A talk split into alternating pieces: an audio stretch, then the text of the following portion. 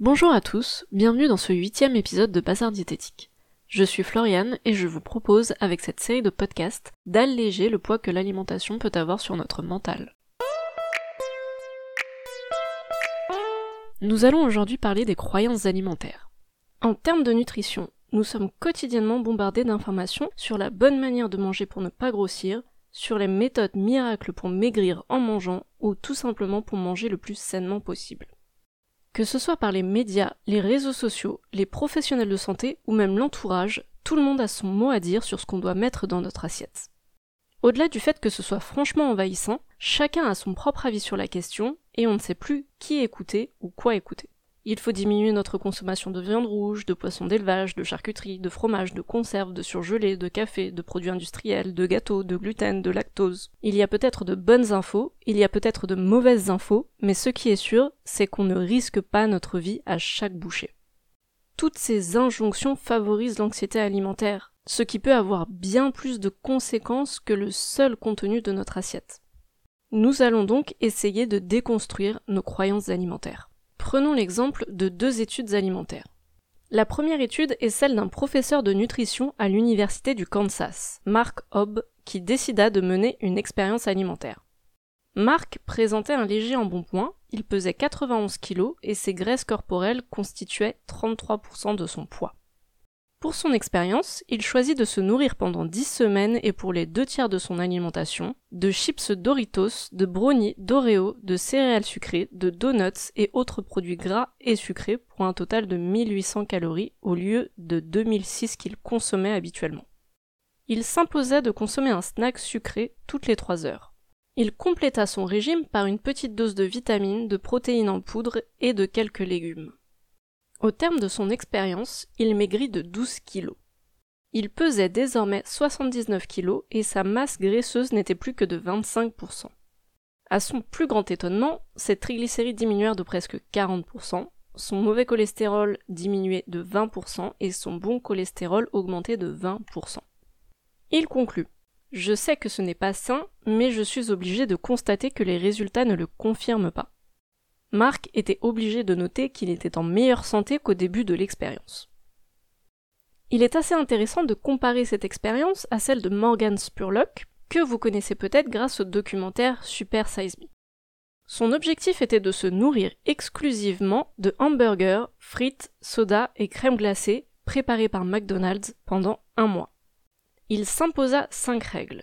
Manger ses trois repas quotidiens chez McDo, essayer chaque plat au moins une fois, ne manger que les aliments figurant sur le menu, prendre l'option super size chaque fois qu'on lui proposerait, et réduire son activité physique pour ne pas dépasser un maximum de 5000 pas par jour.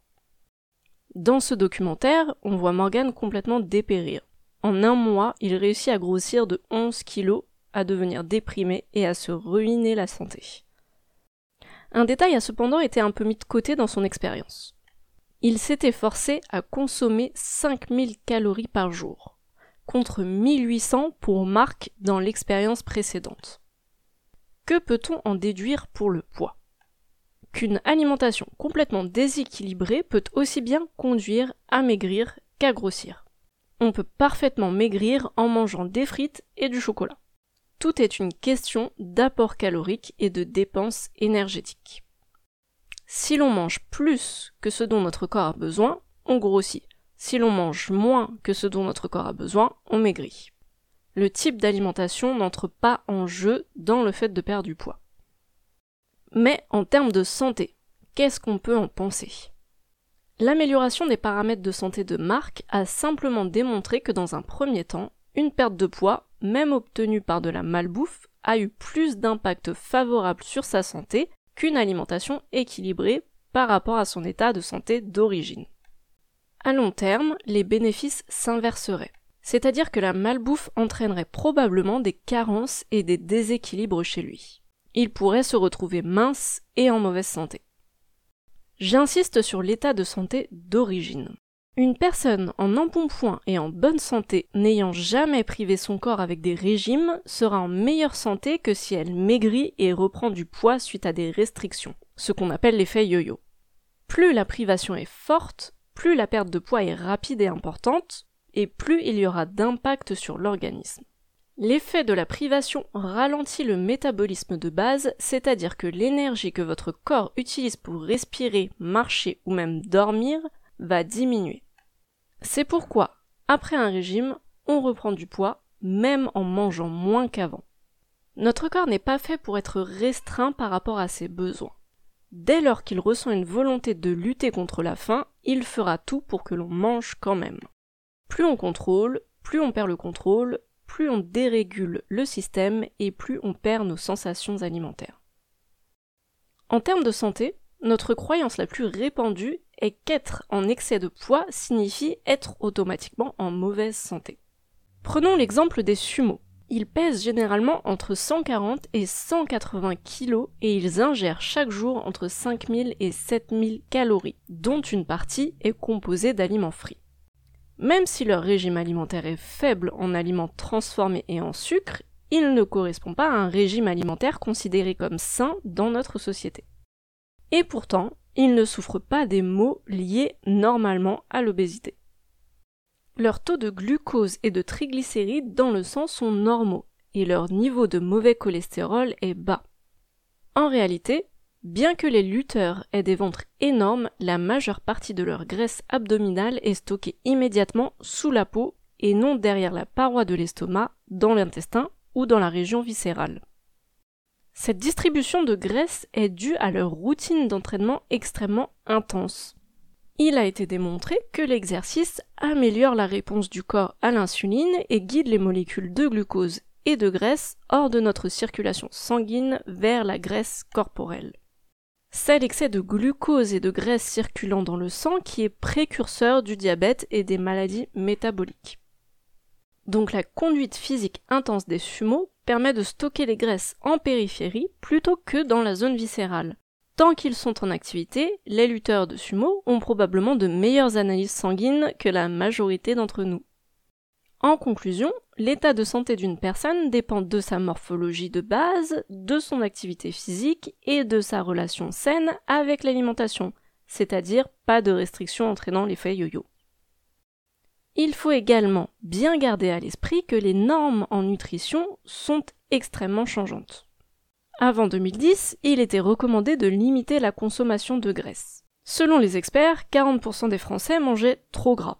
À la suite d'un rapport d'expertise de l'ANSES, les recommandations ont été brutalement augmentées. Du jour au lendemain, 30% des Français ne mangeaient plus assez gras. En termes de régime, cela fait des décennies que l'on passe de régime sans gras au régime sans sucre, en incriminant toujours plus l'un que l'autre. L'alimentation est en constante évolution et mérite de prendre du recul sur toutes les formes de conviction. Ce qu'il faut retenir, c'est que finalement, tout est une question d'équilibre. Aucun aliment n'est malsain dès lors qu'il est consommé en quantité adaptée. Et cela n'a pas à être surveillé ni contrôlé. Notre corps est capable de s'autoréguler, notamment grâce aux envies spécifiques. Les appétits spécifiques correspondent à une envie de manger un aliment précis sans raison apparente. Plus précisément, les appétits spécifiques expriment un attrait pour un aliment qui contient un nutriment dont notre corps a besoin. Nous pensons choisir un aliment car il a bon goût, alors qu'en réalité nous le choisissons de façon inconsciente car notre organisme nous l'exige. C'est d'ailleurs une croyance que de supposer que si on laisse notre corps choisir nos aliments, alors on ne mangera plus que des pizzas ou des burgers frites à tous les repas un mangeur régulier sera vite lassé, voire écœuré par la même nourriture continuellement. Le plaisir qu'il avait à manger sa pizza diminuera rapidement et il cherchera un autre aliment pouvant satisfaire ses besoins. C'est comme l'alcool. En cas de surconsommation, donc de cuite, le corps va refuser de revenir à l'alcool en question pendant un certain temps. Ne mangez que des pizzas pendant le temps qu'il vous faut et vous n'en aurez plus envie pendant longtemps. Ça a été mon cas, et j'ai encore du mal à en manger aujourd'hui. Revenons maintenant sur les exercices proposés par le docteur Zermati pour retrouver ses sensations alimentaires, qui va reprendre plusieurs points que je viens de vous exposer. Vous avez pu jusqu'à présent expérimenter des situations vous permettant de tester vos différentes sensations alimentaires. L'objectif est maintenant de faire la paix avec les aliments. Et donc, comme vous vous en doutez, La paix avec les aliments se gagne justement en supprimant complètement vos croyances alimentaires. Il faut casser les idées reçues pour retrouver une relation apaisée avec la nourriture. On est aujourd'hui persuadé qu'il est possible de consommer de grandes quantités de certains aliments sans grossir, alors que la moindre quantité de certains autres ferait totalement prendre du poids. Le plus petit carré de chocolat est plus dangereux qu'un tonneau de haricots verts. Les dernières études récentes sur les expériences de suralimentation concluent que toute augmentation marquée et prolongée des apports énergétiques est toujours associé à un gain de poids et de masse grasse, quel que soit le contenu en glucides et en lipides de l'alimentation. Autrement dit, quoi que vous mangiez en excès des frites ou des brocolis, vous prendrez toujours du poids. Voyons maintenant si vous arrivez à vous débarrasser de ces croyances alimentaires. Supposons que vous mangiez un sandwich aux rillettes. Une fois terminé, vous êtes rassasié et vous décidez à ce moment de manger un yaourt 0%. Dans ce menu, quel est l'aliment qui pourra vous faire grossir? Le sandwich aux rillettes, le fait d'être rassasié ou le yaourt à 0% C'est le yaourt à 0% qui vous fera grossir, car vous l'avez mangé alors que vous étiez déjà rassasié. Le rassasiement est le signal qui vous informe que vos besoins sont couverts. Les aliments que vous consommez après ce signal apportent des calories supplémentaires dont vous n'avez pas besoin à ce moment précis. Elles ne pourront donc pas être utilisées, elles seront stockées et pourront vous faire grossir si elles ne sont pas régulées au repas suivant. Donc, si chaque jour, une fois rassasié, vous ajoutez un yaourt à votre repas, vous grossirez en mangeant des yaourts à 0%, pendant que vous incriminerez le sandwich aux rillettes responsable de tous vos malheurs. Supposons maintenant que votre corps brûle chaque jour 2000 calories et que chaque jour vous consommiez 50 calories supplémentaires de chocolat. Que deviendra votre poids? Votre poids augmentera lentement mais sûrement. Que se passerait-il si à la place de chocolat nous ajoutions 50 calories de haricots verts? Exactement la même chose, vous grossirez du même poids. Supposons que ces 50 calories de chocolat, plutôt que d'être consommées en surnombre, soient incluses dans les 2000 calories que vous dépensez chaque jour. Cette fois, que deviendra votre poids? Il restera stable car les calories apportées par le chocolat seront brûlées. Ainsi, la même quantité de chocolat pourra, selon les circonstances, vous faire grossir ou non. La seule chose qui compte est donc de réussir à déterminer si vous avez assez mangé ou bien trop mangé. Il faut savoir déceler votre seuil de satiété. Et vous êtes bien sûr la seule personne à pouvoir le déterminer. Mais tant que vous conserverez des a priori sur les aliments, considérant que certains font grossir et que d'autres font maigrir, ce seuil de satiété restera confondu dans une zone floue rendant très difficile sa détermination. C'est la raison pour laquelle il est très important de faire disparaître ces fausses idées. Dernière question. Votre corps brûle toujours 2000 calories, mais supposons maintenant qu'au lieu de manger les 2000 calories qui vous sont nécessaires, vous vous contentiez de n'en manger que 1500 qui incluraient nos 50 calories de chocolat que deviendrait votre poids? Il diminuerait. Vous pourriez même consommer 500 ou 1000 calories de chocolat, le résultat resterait identique. Au final, on voit que les mêmes 50 calories de chocolat produiront trois effets différents selon l'état énergétique du mangeur. Elles peuvent aussi bien être associées à une augmentation, une stabilisation ou une diminution du poids. Si le même chocolat peut avoir des conséquences si opposées, c'est qu'il n'est pas lui-même responsable du phénomène. La différence ne vient effectivement pas de ce que le mangeur consomme, mais simplement du fait qu'il a mangé avec ou sans faim. Conclusion.